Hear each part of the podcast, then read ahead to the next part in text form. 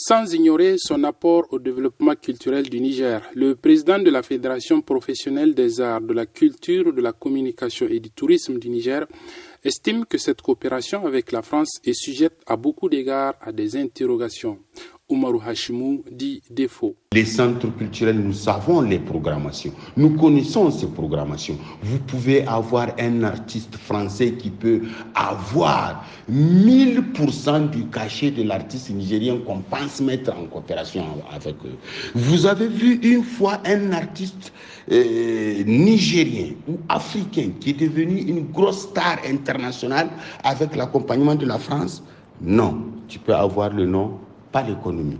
Tous ces, les autres que vous voyez, les Issou les Oumou Sangere, les Ali Farka Touré, c'est parce qu'ils ont passé dans un autre circuit anglophone, autrichien, américain et autres les spectacles que nous partons en France, c'est des spectacles que nous faisons dans les quartiers, dans les bibliothèques, dans les...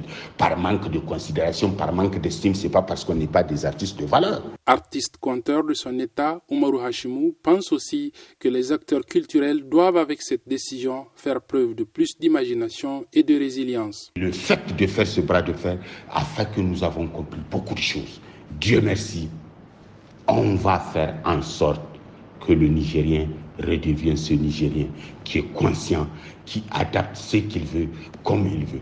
C'est leur décision, nous respectons leur décision, ils n'ont qu'à aller et qu'ils sachent que si eux, ils sont en mesure de décider, nous aussi, nous avons décidé de leur départ. La France coopère aussi avec le Niger dans les domaines universitaires et de la recherche. Pour le professeur Abdraman Diko de l'université de Zender, la décision n'aura pas un grand impact sur le fonctionnement des institutions universitaires. Nos centres de recherche et nos universités sont généralement financés à 100% par nos États.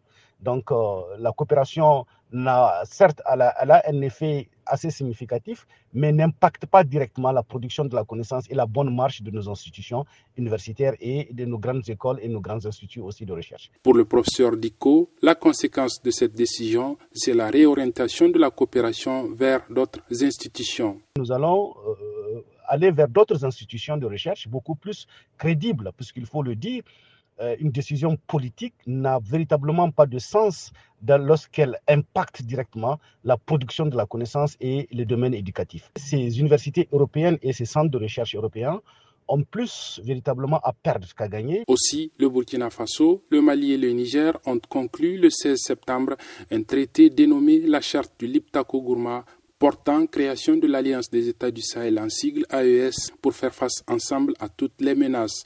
Abdelrazak Idrissa à Niamey pour VOA Afrique.